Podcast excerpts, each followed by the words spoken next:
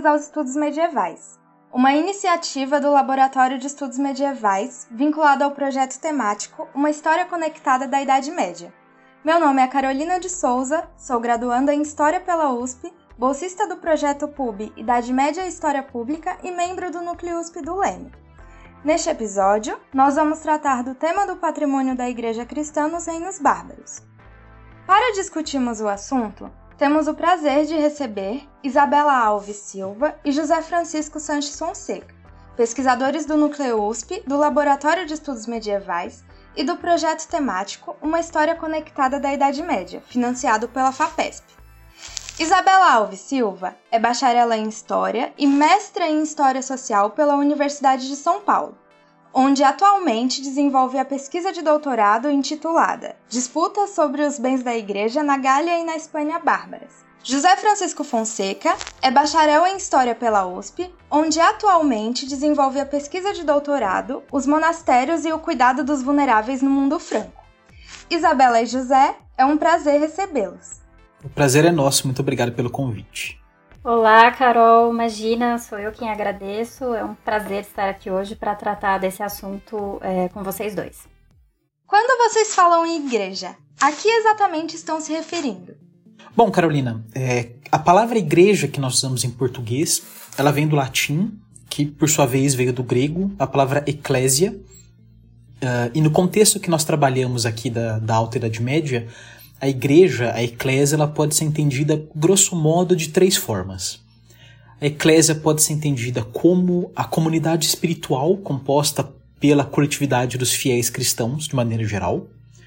Uma segunda interpretação da eclésia ou da igreja significa, de maneira literal, os edifícios eclesiais ou as igrejas fisicamente mesmo. Então, o prédio das paróquias, do, das catedrais, etc. E por último sentido, de maneira mais rara para esse período, a igreja também se refere à organização institucional e à hierarquia eclesiástica, que é composta pelos párocos, os padres, eh, bispos, arcebispos e, teoricamente, o Papa como o, o, o sumo pontífice da igreja, mas como a gente vai ver mais para frente, essa hierarquia eclesiástica na época não era tão bem é, organizada assim à época. É, um historiador chamado Michel Loers, num livro que foi publicado no Brasil, O Nascimento do Cemitério, uh, ele notou essa polissemia do termo eclésia, essa coexistência de três sentidos distintos para a igreja que a gente entende no período. É, ela está presente desde o Novo Testamento, então é algo bíblico mesmo. Uh, no Evangelho de Mateus, capítulo 16, uh, versículo 18, Uh, o Cristo afirma: Tu és Pedro, e sob esta pedra edificarei a minha igreja, e as portas do inferno não prevalecerão contra ela. Nessa passagem, a, essa alusão à igreja, na qual o Cristo construirá a sua igreja, ela contém os três sentidos de eclésia no período. Então, uh, a comunidade dos seguidores, evidentemente, mas também há uma organização hierárquica, com Pedro no topo, isso posteriormente seria será utilizado pelos bispos de Roma na primazia papal, e por fim um edifício literal mesmo, uh, uma construção material. Essa polissemia da eclésia, da igreja, é, é um grande desafio para o período, para a gente entender o, quando nós falamos de igreja. Né? Uh, a quem pertenciam, afinal de contas, os bens? E alguns autores modernos, alguns historiadores contemporâneos afirmam que entre a Antiguidade Tardia e os primeiros séculos da Idade Média, sequer é possível falarmos em uma igreja com, com I maiúsculo, uma eclésia. O historiador irlandês Peter Brown, por exemplo, uh, propõe o uso de termos microcristianismos para tratarmos, para englobarmos todas as variações regionais em termos de organização, de culto, liturgia, construções, etc., ao invés de falarmos em uma só igreja. E mesmo o Papa, o Bispo de Roma, não possui ainda essa autoridade incontestável sobre todos os fiéis. Então, é difícil falarmos para esses primeiros séculos da Idade Média em uma igreja universal e toda poderosa. Então, é importante lembrar que quando falamos de igreja, estamos tratando dessas várias congregações locais, de todas essas variações regionais que se encaixam naquelas definições da comunidade universal dos fiéis, ou dos edifícios eclesiásticos, ou da hierarquia eclesiástica. Nos primeiros séculos da Idade Média, Como a igreja se organizava? Uh, então, Carol, uh, nas sociedades bárbaras, uh, a igreja cristã ela não pode ser imaginada como uma instituição uniforme, é, homogênea e com uma autoridade centralizada. E aqui eu retomo, em certa medida, os comentários que o José acabou de fazer. Então, tem um autor, o Chris Wickham, que discute em algumas publicações como, desde o fim né, do, do Império Romano Ocidental, a influência do Papa, a influência papal, ela se voltou mais ao leste, especificamente mais ao Império Bizantino, sobretudo se a gente pensa ali no período entre o século VI e VIII. Então, não havia para aquela época uma primazia papal para resolver, por exemplo, qualquer controvérsia eclesial que surgisse. Uh, tem um outro historiador, o Padua Chioppa, que afirma também que o processo de centralização da autoridade eclesiástica ele só foi é, ganhar consistência lá por volta do século XII. Então, o que a gente vê ali entre o século VI ao VIII, mas na verdade, até se a gente pensar no século IX, por exemplo, no cenário carolíngio, o que a gente vê são episódios um tanto é, digamos assim, irregulares de pedido ou de uma tentativa de intervenção papal em determinados assuntos. Então, tendo em vista que a igreja não constituía é, uma instituição e que ela não dotava de autoridade centralizada, alguns historiadores preferem, de fato, focar então, é, para esse período do qual a gente está falando, nas comunidades eclesiais. É, e aqui acho que eu retomo novamente as falas do José, então, por exemplo, as comunidades eclesiais estabelecidas nas paróquias, nos palácios diocesanos, é, as comunidades monásticas, é, por exemplo.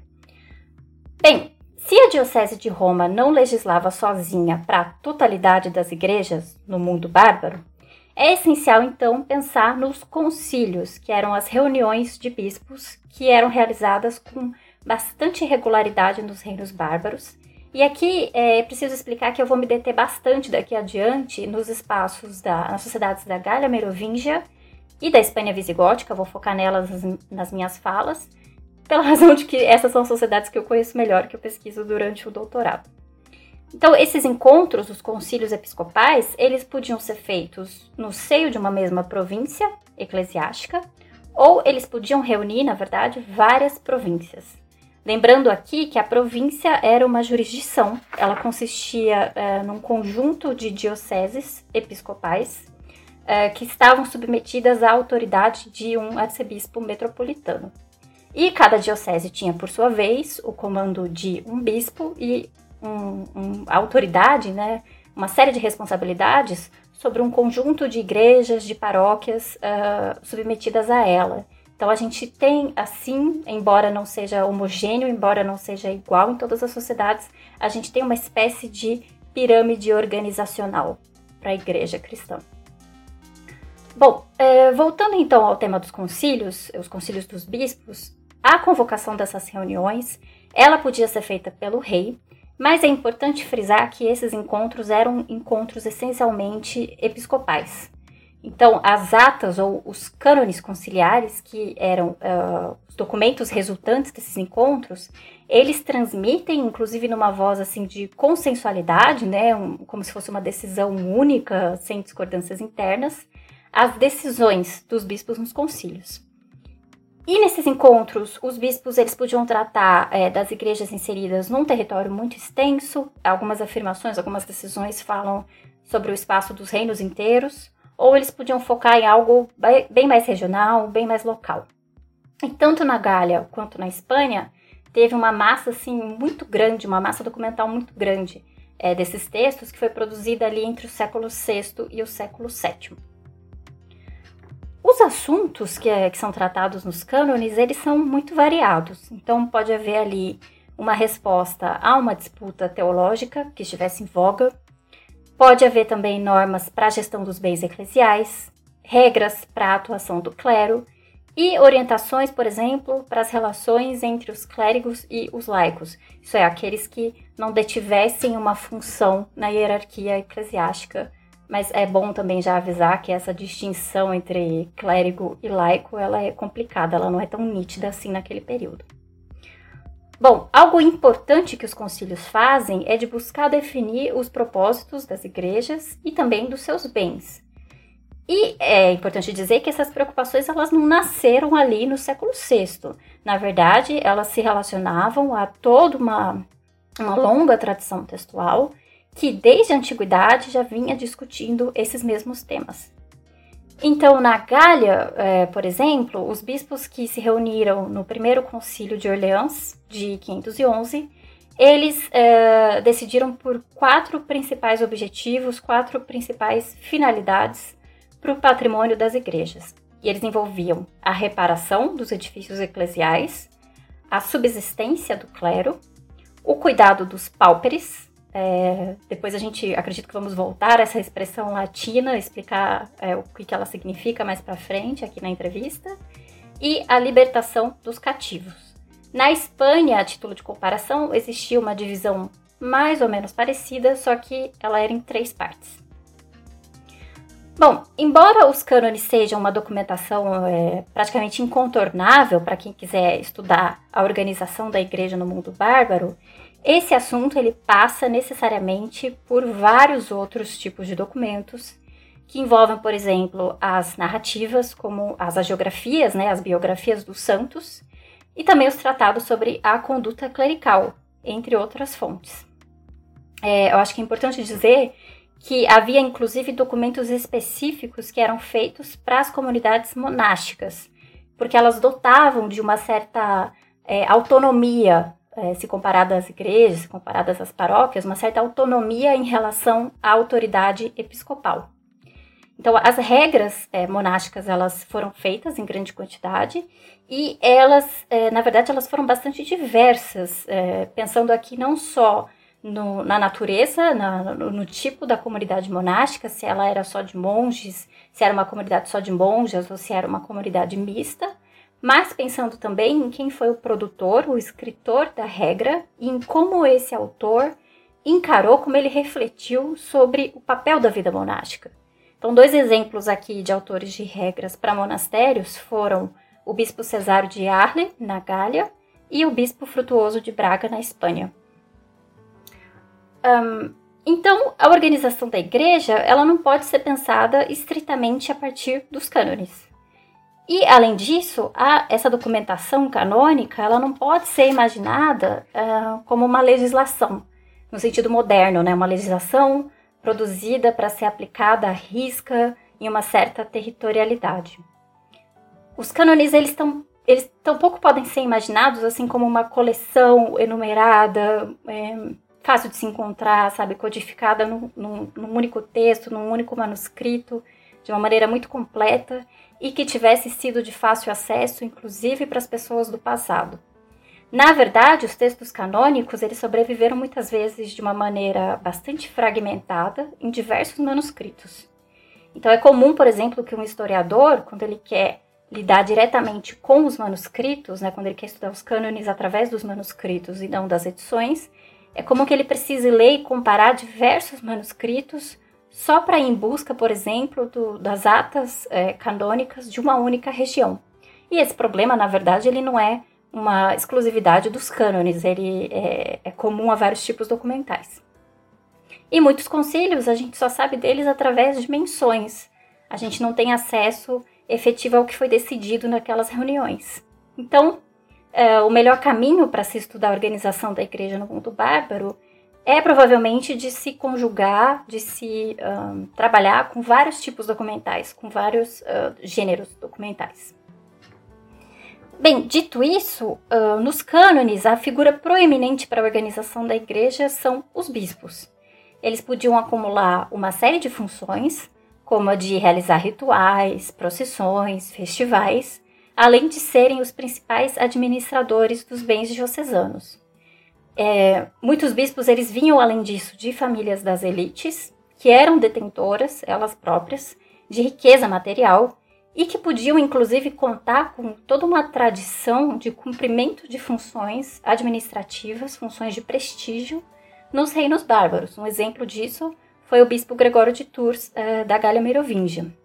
Então, os bispos eram, a princípio, personagens que podiam acumular muito poder. Isso não significa que todos eles tenham acumulado, mas eles eram personagens que podiam acumular, seja pelo seu papel ali de regular a vida das igrejas, seja por deter uma autoridade administrativa sobre os bens diocesanos, e seja ainda pelas suas funções, uh, digamos assim, de ordem política, porque é, é, é era esperado, né, podia se esperar dessas figuras, que elas atuassem como conselheiras do, dos reis, como mensageiras, como negociadoras a serviço do reino. Então, isso, no fim das contas, podia conferir aos, aos episcopos uma participação política importante no reino e uma proximidade é, aos monarcas e aos outros membros das, das elites políticas. Quando falamos nos bens da igreja, a que exatamente estamos nos referindo? Bom, eu acho que esses bens da igreja podem ser divididos em, em duas categorias: os bens móveis e os bens imóveis. É, começando pelos primeiros, os bens móveis, eles incluíam todo tipo de objeto. Uh, objetos litúrgicos, cálices, candelabros, vestimentas, altares, todo tipo de mobiliário, etc. É, esse tipo de objeto, esse tipo de bens são encontrados em, em escavações arqueológicas que são realizadas no espaço dessas igrejas, desses monastérios do período, e eles revelam um pouco do cotidiano da relação entre os membros da igreja e esses objetos. Uh, tem um caso interessante numa escavação realizada na abadia de Amage, no norte da França atual, uma abadia que foi fundada na segunda metade do século VII e foi destruída no final do século IX, é, vários objetos foram preservados e encontrados pelos arqueólogos. Eles incluem cálices, pratos, tigelas, todo tipo de objeto em cerâmica, uh, prataria, etc. E vários desses objetos contêm inscrições. Então, as monjas que moravam nesse, nesse monastério gravaram nos objetos uh, seus nomes, passagens bíblicas, crucifixos e até uh, frases de duplo sentido com um, um tom humorístico. Então, os objetos móveis compunham uma infinidade de, de tipos, de, de variedades que pertenciam a essas igrejas. E um tipo específico de bem móvel que, que é importante chamar atenção são as relíquias. Uh, com, são um tipo de objeto que tem uma ligação direta com os santos e, portanto, para essas igrejas eles possuem uma dimensão sagrada. E o valor desses objetos, portanto, dessas relíquias era incomensurável. Essas relíquias também podiam vir em várias formas, elas podiam ser associadas a, a santos e santas locais, como um bispo, um missionário, um abade ou uma abadesa, um fundador de comunidade monástica, etc. Ou elas poderiam ter ligação direta com a narrativa bíblica a Terra Santa. Então, acho que o caso mais famoso dessas relíquias da Terra Santa é um, um pedaço, um, suposto pedaço da cruz em que o Cristo foi crucificado, que foi enviado pelo imperador bizantino na, em meados, na segunda metade do século VI, à rainha Merovingia Radegunda, que guardou esse pedaço da, da Vera Cruz na, na abadia, de, em, em uma abadia em Poitiers, que se tornou conhecida como abadia da, da Vera Cruz e, e existiu do, durante o período foi uma das principais abadias do período. É, do outro lado, temos os bens imóveis, que correspondiam à grande maioria da, das riquezas da, da igreja, das igrejas, né? como a gente deixou claro no começo. E esses bens imóveis eles incluíam a, os edifícios mesmo, as construções. Essas construções iam desde pequenas capelas e oratórios locais até grandes basílicas e grandes comunidades monásticas com espaço para centenas de pessoas. Ah, essas igrejas locais muitas vezes construíam em madeira, pau a pique, e as grandes igrejas ah, construídas em pedra, com vitrais ah, importados, etc. Então havia também uma grande variedade de, de tipos e materiais envolvidos nesses edifícios. Mas a maior parte da, da, da riqueza das igrejas vinha mesmo das posses fundiárias. Uh, e, consequentemente, toda a produção advinda dessas posses fundiárias. É, e essa produção e essas posses alcançaram até meados do século VIII uma, uma, uma dimensão uh, sem precedentes. No século XIX, um historiador alemão fez um levantamento e concluiu que, para o período merovingio, antes da ascensão dos carolíngios, cerca de um terço de todas as terras do reino dos francos, ou pelo menos de todas as terras cultiváveis, pertenciam à igreja de uma forma ou de outra. Então, imaginemos que cerca de um terço de todas as terras do mais rico e poderoso reino da, da Europa no período pertenciam a, a, a instituição eclesiástica, mas que, como nós vimos, era muito mais complexa e fragmentada que a igreja como uma instituição. Então, é, estamos falando de uma dimensão de riquezas com, em uma escala muito elevada. E bom, as igrejas obtinham esses, esses bens em uma infinidade de maneiras. Mas a principal delas, a maneira mais comum na qual essas igrejas chegavam a, a posse desses bens, era por meio de doações de membros das elites uh, que doavam suas terras, doavam seus objetos às igrejas. Então, no século VII, nós temos um fenômeno de famílias da aristocracia fundando abadias em suas terras, depois nós temos o fenômeno das imunidades, no qual a realeza fornece às, a esses monastérios o direito de, de produzir e coletar impostos nessas terras. Então, através dessas doações e concessões por parte das igre da, da realeza, das elites laicas, a igreja acumulou toda essa riqueza do entre o fim da Antiguidade Tardia e os primeiros séculos da Idade Média.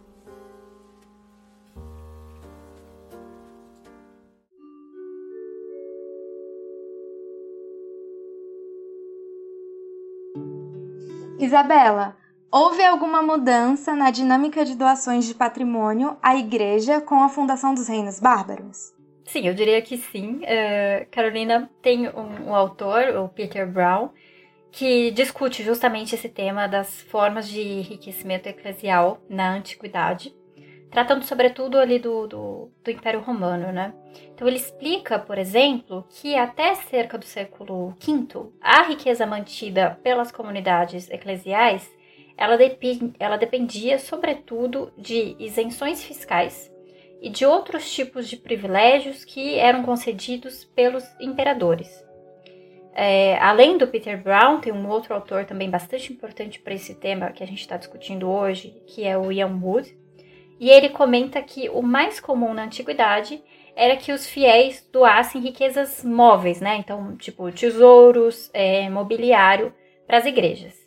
E essa prática, ela, no meu ponto de vista, não coincidentemente, ela segue de certa maneira um preceito bíblico. Então, no livro de Mateus, por exemplo, do Novo Testamento, no capítulo 19, tem uma passagem entre os versículos 16 a 24 em que Jesus Cristo, ser questionado sobre o que seria necessário para se ganhar a salvação, ele aconselha a quem desejasse ser perfeito é, que essa pessoa vendesse todos os seus bens e desse eles aos pobres. Então, segundo Jesus, segundo o texto bíblico, Jesus teria dito que assim se construiria um tesouro no céu. Acredito que essa seja a expressão utilizada. Então, o ato de doação às comunidades eclesiais, ele envolvia, é, de uma certa maneira, esse sentido, esse sentido do auxílio, o auxílio aos mais frágeis. E isso não só nos reinos bárbaros, mas também, por exemplo, se a gente toma é, os escritos da, da antiguidade, como eu mencionei. Um, Para entender as mudanças causadas é, nessa dinâmica de doação às igrejas é, com a formação dos reinos bárbaros, é essencial ter em mente o papel das elites naqueles espaços, isso é uma coisa que o José mencionou na resposta anterior dele. E essas elites que elas tinham, então, há não muito tempo, se a gente volta para aquele período, há não muito tempo elas tinham se convertido ao cristianismo. Então, para esses grupos, a doação às comunidades eclesiais, ou mesmo a fundação direta de um edifício eclesial, podia consistir num gesto de caridade, que era muito importante dentro da fé cristã, mas também podia consistir, cada vez mais isso consistia, numa possibilidade de investimento e também numa forma de manifestar é, prestígio social. Isso porque quando os membros das elites fundavam, é, vamos lá, paróquias, monastérios, oratórios, eles se encarregavam, por um lado, de assegurar o culto, né, o culto divino e a manutenção daqueles espaços. Mas, por um outro lado, eles também podiam usar daqueles edifícios para promover a sua memória familiar, por exemplo, ao enterrar ali os seus parentes, ao fazer questão que a família fundadora fosse citada nas missas, fosse mencionada, ou ainda ao buscar indicar, buscar ter uma certa influência para indicar os seus familiares, os familiares, os membros da família fundadora, a postos naquela comunidade fundada, por exemplo, as posições de abade ou de abadesa. O grupo fundador, ele também podia buscar utilizar daquele edifício eclesial para manter protegida a riqueza que vinha de origem familiar. Isso era possível porque havia uma série de mecanismos presentes, por exemplo, nas uh, leis do poder régio e também nos cânones conciliares, que pretendiam uh, obter uma preservação, uma proteção dos bens eclesiais, por exemplo, em cenários de, de conflito político. Mas eu diria que provavelmente a principal novidade nas doações feitas para as igrejas no mundo bárbaro ela envolveu uh, a natureza das propriedades que eram entregues para as comunidades eclesiais. Então, um, se no passado antigo o mais comum era se doar bens móveis, a partir do século VI e, sobretudo, no século VII, torna-se comum uh, observar na documentação a transferência de bens fundiários. E doar terra significava entregar um tipo de riqueza que era muito mais durável, muito mais rentável do que a obtenção de tesouros e a obtenção de bens perecíveis, porque as terras elas podiam ser produtivas, é, consistindo, por exemplo, em diversos tipos de domínios agrícolas, como vinhedos, campos de cultivo de cereais, podiam consistir também em florestas. Então, nesses espaços, havia ali toda uma diversidade de produtos que podiam ser cultivados e que depois podiam ser consumidos ou também comercializados pelas comunidades eclesiais. E, além disso, acho que é interessante e importante se mencionar que muitas doações de terras vieram acompanhadas de força de trabalho servil. Como pode ser visto, a gente pode observar isso, é, por exemplo, em transferências, atas de transferências patrimoniais para a igreja que foram conservadas em formulários, nesse tipo de documentação. É, e eles mencionam como os servos podiam vir acompanhados das terras. E nos cânones visigóticos, inclusive, tem passagens em que é, menciona-se, é, existe um esforço episcopal em manter esses servos, mesmo depois que eles eram uh, libertos pela ação da igreja, manter eles numa relação de, de obediência, numa relação de patrocínio, de dever, uh, de, manutenção de dever prestar serviços para as igrejas, para as comunidades que os libertaram. Então, isso é curioso. Uh, então a gente vê que essa, essa questão da propriedade ela passa também por essa transferência, pela entrada de servos para o serviço eclesial, para o trabalho para as igrejas. E outra importante novidade é a da escala das doações feitas. Então aqui os dados mais completos eles vêm da Gália. Então, como o José já mencionou, houve no século XIX um pesquisador que fez uma estimativa de que cerca de um terço de toda a extensão territorial ali da, da Frânquia, ela pertenceria à igreja já na altura do século VIII. Esse dado ele foi revisado depois por alguns outros historiadores, mas a opinião, por exemplo, do Ian Wood, que eu já citei aqui anteriormente, é de que essa colocação ela pode sim estar correta. E tem um outro pesquisador que se chama Hartmut Atma, que contabilizou ali nos anos 70 que se a gente pensa só no exemplo dos monastérios nesse no mundo bárbaro, né, na Gália, a quantidade de casas de, de, de comunidades monásticas fundadas na Gália passou de 220 no final do século VI para 550 já no final do século VII. Ou seja, em cerca de um século, a quantidade de monastérios fundados na Gália mais do que dobrou. Isso ajuda a gente a imaginar, a tentar é, ilustrar na nossa cabeça que tipo de enriquecimento foi esse, como que as comunidades eclesiais se enriqueceram, como isso mudou, eh, inclusive, a organização do espaço na, nos reinos bárbaros. Bem, uma documentação bastante importante para a gente entender a escala dessas transferências é, patrimoniais feitas em benefício das igrejas são os testamentos. E na Gália sobreviveram 12 testamentos da época merovíngia, sendo que todos eles, todos os 12, transferiram bens de alguma maneira para alguma igreja. Quatro desses testamentos, eles foram curiosamente feitos por bispos que deixaram as suas posses, os seus bens pessoais para comunidades eclesiais, o que é, é, vale lembrar, um reflexo né, da, da, da riqueza acumulada por essas autoridades, seja aquela riqueza vinda da própria família, seja aquela riqueza que foi acumulada na forma de presentes ao longo da carreira deles. Desses quatro testamentos, o mais impressionante é o do bispo Bertrand de Le Mans. O Bertrand ele ocupou essa posição entre cerca de 586 e 623, e o seu testamento é datado em 616, ou seja, ele é do início do século VII. Segundo uma estimativa feita por dois autores do início do século XX, o Cabral e o Leclerc, as posses fundiárias do Bertrand, que foram deixadas, é, sim, para alguns parentes, mas também para igrejas, como as igrejas de Paris, de Metz e de Le Mans, essas posses fundiárias do bispo de Le Mans totalizavam cerca de 300 mil hectares de extensão. E para aqueles mesmos autores, né, segundo a contabilização que eles fizeram, só isso, só essa transferência já correspondia a cerca de meio por cento de todo o território da Franquia só a transferência feita pelo bispo Bertrand de Le Mans, e no século VII esse ato de doação da parte de bispo se tornou bastante comum é, para as igrejas. Na Espanha, a gente tem também alguns exemplos similares de grande enriquecimento eclesial por conta das, uh, das doações dos bispos. Então, a vida dos pais de Mérida, que é uma geografia, ela conta, por exemplo, como a Diocese de Mérida se tornou a mais rica, a mais rica de toda a península, é, por causa das doações que foram recebidas pelo seu bispo, o bispo Paulo, é, por parte de um casal de fiéis que eram membros da, das elites. E aí, quando o bispo Paulo faleceu, ele legou todos esses bens ao seu sobrinho, que foi também o seu sucessor no posto, no episcopado de Mérida. E aí o seu sobrinho, por sua vez, deixou esse patrimônio para a diocese. Foi assim que, segundo a fonte, Mérida se tornou a diocese mais rica da Espanha.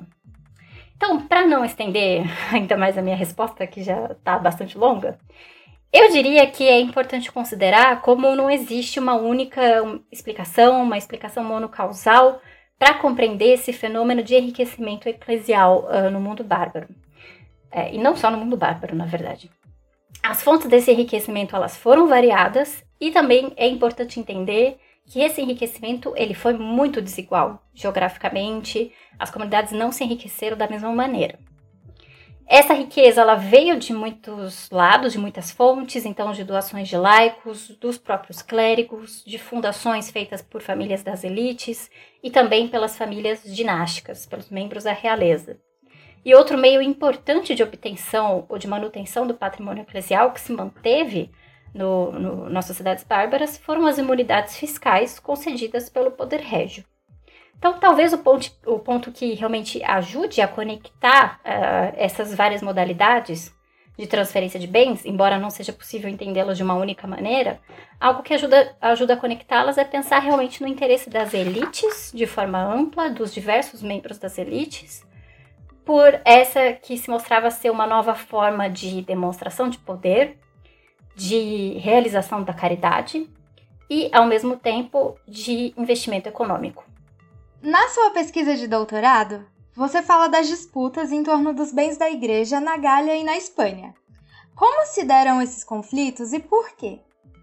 Bem, é, os dilemas é, gerados em torno da, da dotação das igrejas, né, é, dessa transferência de bens para as igrejas, eles são muito antigos. Então, vários exemplos disso, de novo, já datam da antiguidade. É, um exemplo é a comunidade que foi fundada pelo bispo Agostinho em Hipona, na África. E ali já no século V, o bispo de Hipona, ele teve de, ele se, se sentiu na obrigação de ter de responder através de algumas cartas aos questionamentos que eram lançados por é, parentes dos clérigos que entravam naquela comunidade e também por é, agentes imperiais quanto a por que, que as igrejas cristãs precisavam de riqueza material. Ele se esforçou para responder essa questão. Por um lado, os conflitos em torno do patrimônio eclesial, eles podiam ser disputas, é, digamos assim, específicas que envolviam um conjunto ali reduzido, restrito, identificado de pessoas, uma determinada localidade e que aconteciam num intervalo de tempo. Então, a gente tem, nesse sentido, acesso a muitas passagens em, em histórias, em crônicas, em agiografias, é, nesses tipos documentais e em outros, que narram como diferentes indivíduos, diferentes grupos discordaram num determinado momento sobre os usos corretos ou não dos bens da igreja. Então, existe, por exemplo, na, na geografia que vem da Espanha, que foi dedicada à vida de Frutuoso, bispo de Braga, é um texto, inclusive, de autoria anônima, né, do fim do século VII. Tem uma passagem nessa obra em que o autor conta, ali em determinada altura, como o cunhado do bispo Frutuoso, que é o protagonista da história, né, o cunhado dele, que se chamava Vizenando, ele teria tentado recuperar uma parte das doações feitas pelo bispo de Braga a um monastério. Então, segundo o autor, o cunhado teria é, recorrido ao rei para tentar fazer isso, e ele teria argumentado que ele só conseguiria cumprir as suas funções militares no reino se ele tivesse acesso àquela riqueza familiar que tinha sido entregue uh, para uma comunidade monástica. O agiógrafo ele conta que essa reivindicação acabou não dando certo e que ela causou a reprovação do bispo Frutuoso de Braga, levando assim também a um conflito no próprio seio familiar. É, mas além desses casos de conflitos específicos, os documentos permitem, no meu ponto de vista, identificar disputas que são também mais amplas. Então, se um pesquisador faz, por exemplo, um estudo comparado entre o teor dos cânones conciliares e o teor das decisões do poder régio sobre esse tema dos bens da igreja, ele vai encontrar pontos de vista que se mostram por vezes dissonantes, que estão algumas vezes em discordância. Um exemplo disso é o tema do uso capião, que era o direito de posse sobre uma terra relacionado à sua ocupação, geralmente por um período mínimo de 30 anos. Então, de um lado, pode ser visto um, um esforço nos cânones, como nos da Gália, de retirar as propriedades eclesiais das disputas sobre o uso, uso capião. É, inclusive, é, mesmo nos casos em que as reivindicações de uso capião partissem dos clérigos. Então, existe nos cânones dos, dos bispos esse esforço. Isso foi afirmado, por exemplo, no primeiro concílio de Orleans de 511.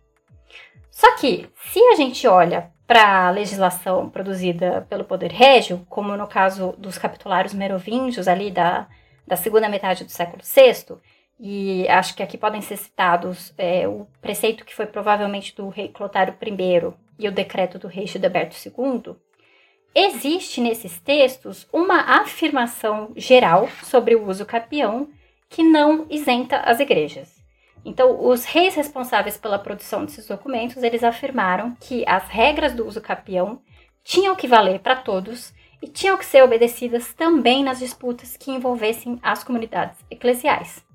Então, o que, que isso significa? Isso significa que a análise comparativa dos documentos permite encontrar disputas mais específicas, mais locais, em torno dos bens das igrejas, mas também esses conflitos de interesse que são mais amplos, é, neles não existe uma identidade dos envolvidos ou uma datação precisa do confronto, mas a gente pode sim identificar um choque de interesse entre, entre grupos sociais diversos a respeito do, do Estatuto do Patrimônio Eclesial.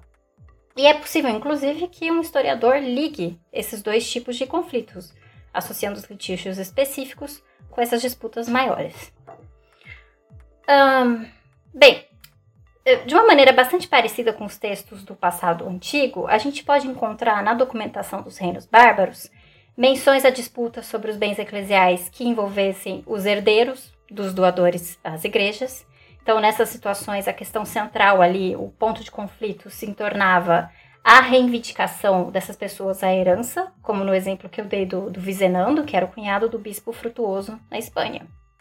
A gente pode identificar também algumas disputas dentro do clero, é, por exemplo, em situações em que padres acusaram bispos ou vice-versa de fazer um mau uso dos bens eclesiais, por exemplo, de tratar os bens eclesiais como se eles fossem é, posses privadas. E a gente pode identificar conflitos envolvendo os membros da hierarquia eclesiástica e o poder régio e os agentes do rei. Nesses casos, é, o mais comum é que houvesse discordância entre esses diferentes personagens sobre a questão do confisco, do direito de confisco pelo poder régio dos bens da igreja. E outro cenário bastante comum de se encontrar na documentação é o que há, é, em que existem acusações, por exemplo, de pilhagem dos bens eclesiais em meio a conflitos políticos. Então, a título de exemplo, é, existe uma história, um livro de histórias que foi escrita pelo presbítero Juliano na igreja de Toledo na década de 670, na Espanha.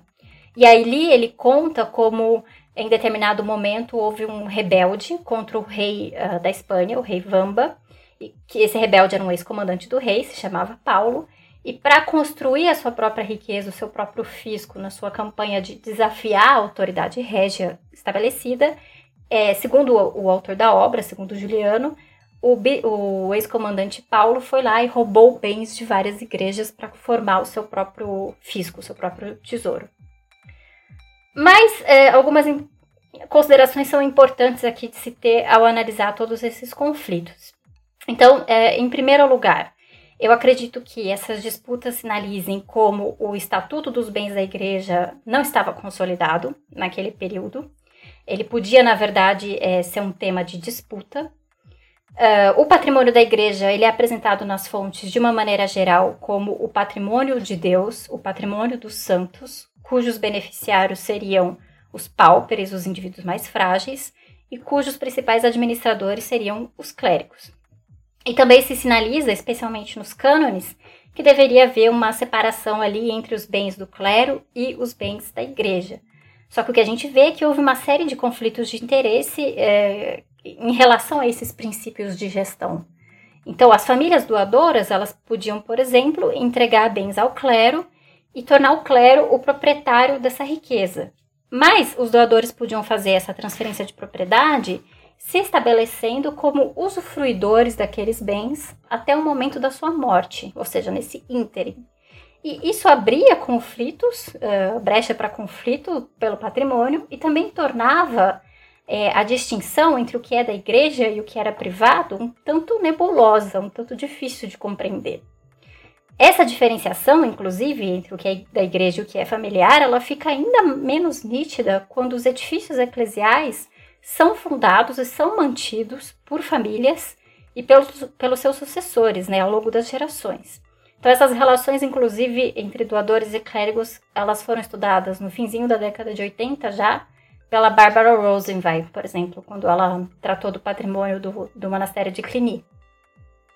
Uh, os conflitos que foram gerados no seio da relação entre os clérigos, os reis e os agentes dos reis, por sua vez, eles sugerem que os bens eclesiais não fizessem parte do fisco. Então, houve realmente um esforço da parte clerical em tornar os bens da igreja alguma coisa particular, diferente, como quando os bispos condenavam é, o intuito de confiscar esse patrimônio. Só que é preciso cuidado, porque essas disputas também não podem ser lidas como uma prova de é, uma separação entre igreja e Estado, que não existia naquele período, seria anacrônica de ser projetada é, para aquela época. É, na relação entre clérigos e o poder régio, podia haver eu entendo momentos de afastamento e de conflito, como nesse caso do confisco, mas também momentos de aproximação, como quando, por exemplo, os reis concediam isenções fiscais para as igrejas, porque eles entendiam que o serviço assistencial de suas comunidades podia ajudar a cumprir os interesses é, do reino. Então, o que a gente vê, no fim das contas, é a atuação de grupos e a existência de relações de força entre eles no que diz respeito ao patrimônio eclesial. Os conflitos podiam existir na própria relação interna às comunidades uh, eclesiais e também na relação entre essas comunidades e as famílias doadoras, as autoridades políticas e outros indivíduos ali que fossem acusados de atacar o patrimônio da igreja. O que se pode dizer também, no meu ponto de vista, apesar desses litígios, dessas tensões, é que os documentos dessa época demonstram um certo reconhecimento comum, quase consensual, de que aquilo que pertencesse à igreja cristã tinha que ser dedicado ao culto divino e também à assistência uh, dos pauperes.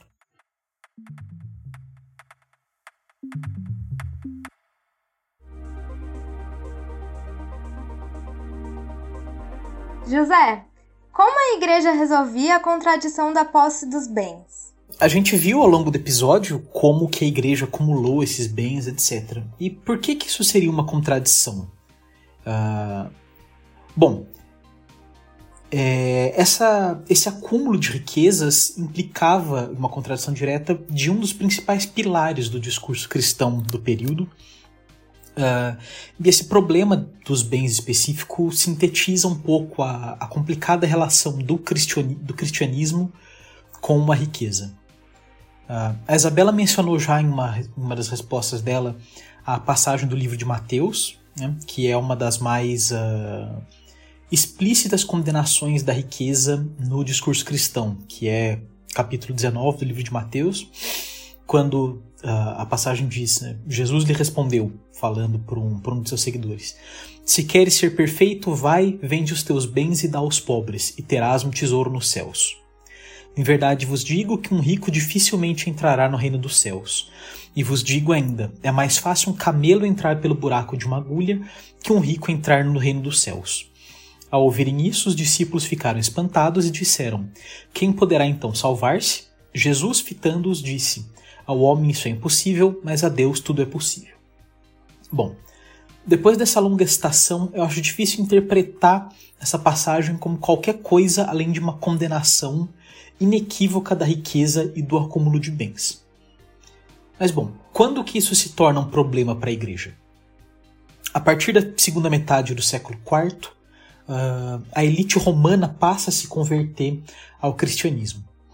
É, a, o momento famoso da, da, adoção do cristianismo em Roma a conversão do, do imperador Constantino. Para os nossos ouvintes mais antigos, a gente já tem um episódio sobre um episódio da série Perfil sobre Constantino, então fica a oportunidade de reouvirem esse episódio.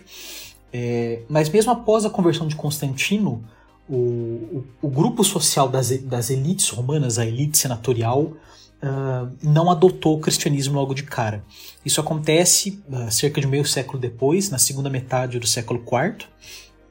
Isso é bem exemplificado, por exemplo, pela ascensão ao episcopado do bispo Ambrósio de Milão, que era um membro da, da aristocracia senatorial, havia sido cônsul, então, ele havia seguido todo aquele cursus honorum das elites romanas, mas após sua conversão ao cristianismo, ele se torna bispo.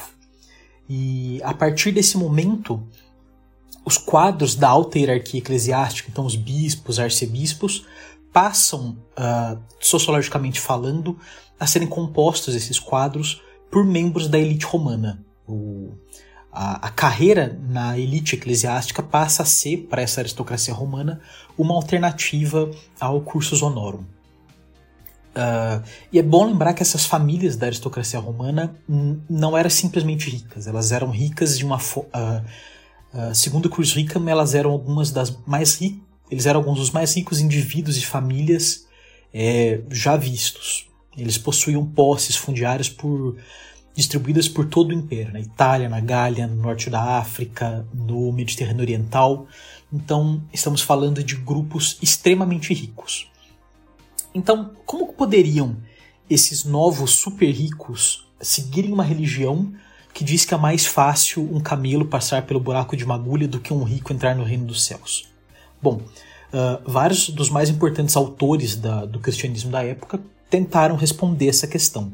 Então, nomes como já citados Agostinho de Hipona na África, é, de Milão na Itália e Cesário de Arles na, no sul da Gália. O Cesário de Arles ele tem uma das mais é, interessantes soluções para essa contradição da riqueza.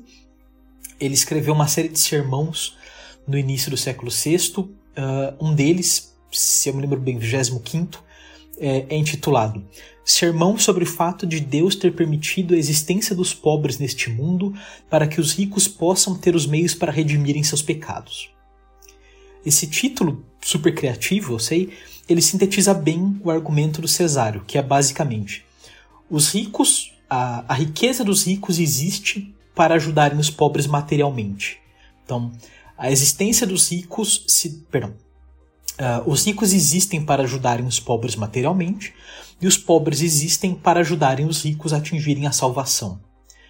O problema nessa interpretação de Cesário, portanto, não era a riqueza per se, mas o mau uso dela.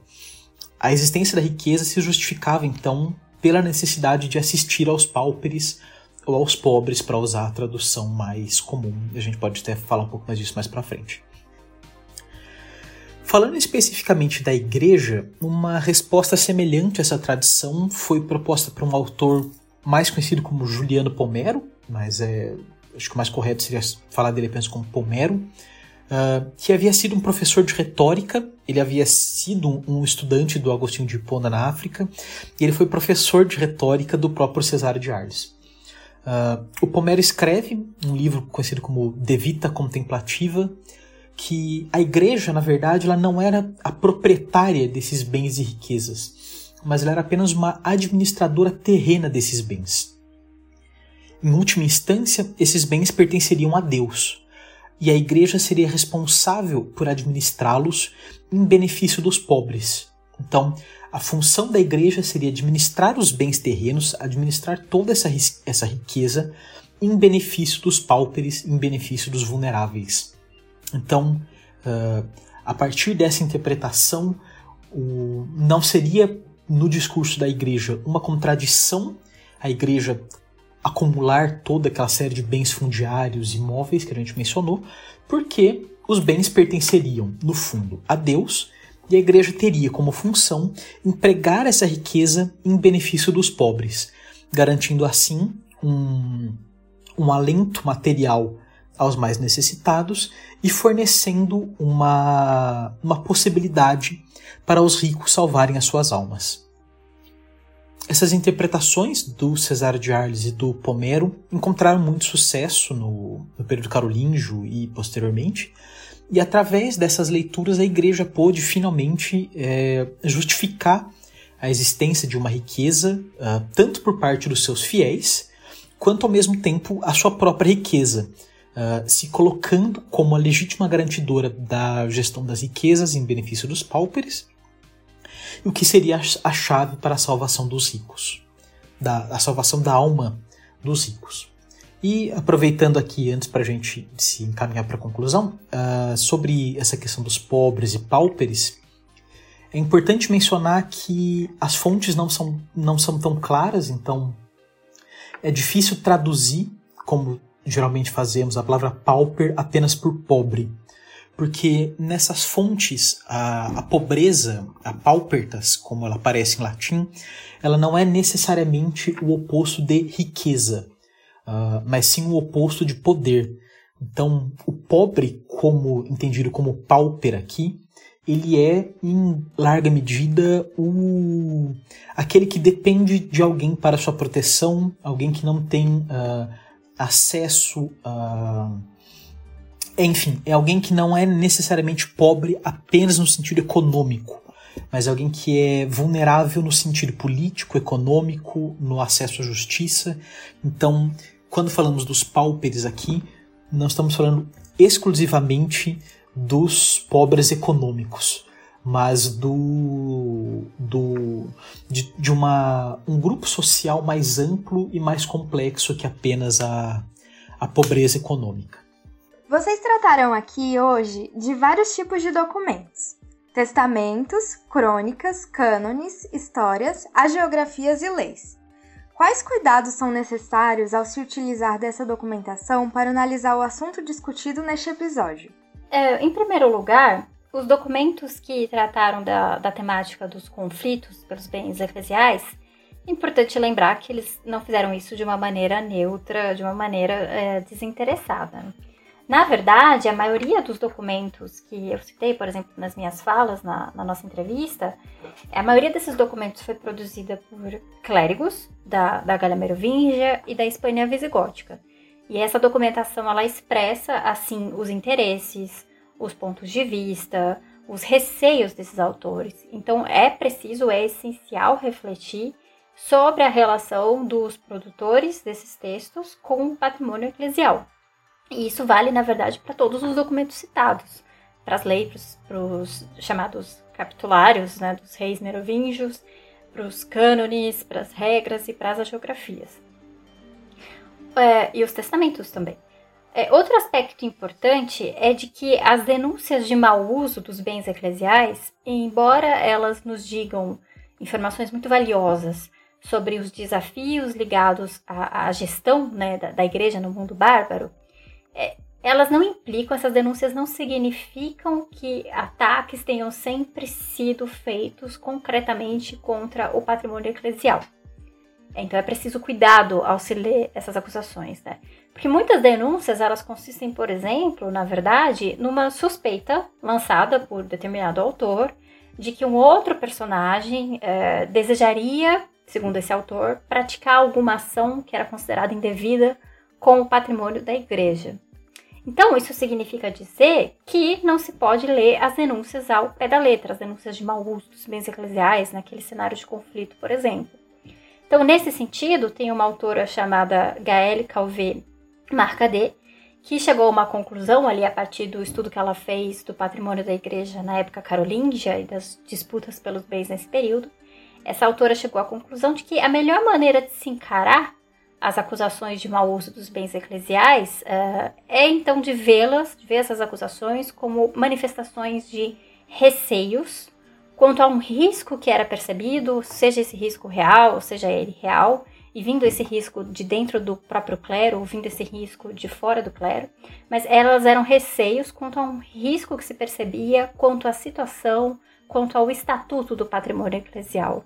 Essa é uma maneira de lidar metodologicamente com esse problema de que nem sempre as denúncias são uh, reações a ataques concretos contra os bens eclesiais. Também é muito importante pensar nas relações entre os acusadores e os acusados, né?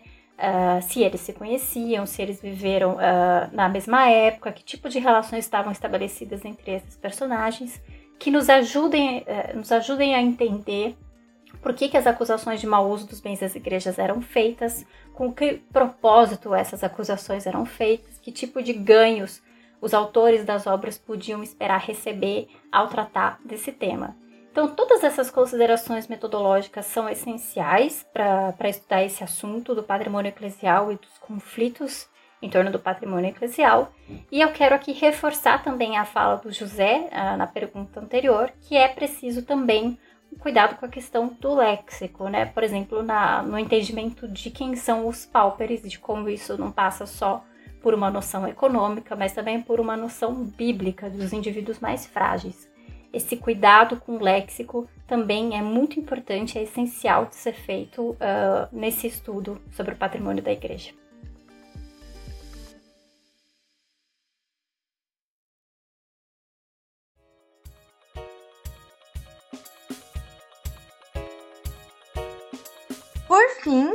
Como de praxe aqui no podcast, vocês poderiam indicar para os ouvintes que nos acompanharam até aqui algumas produções bibliográficas relevantes?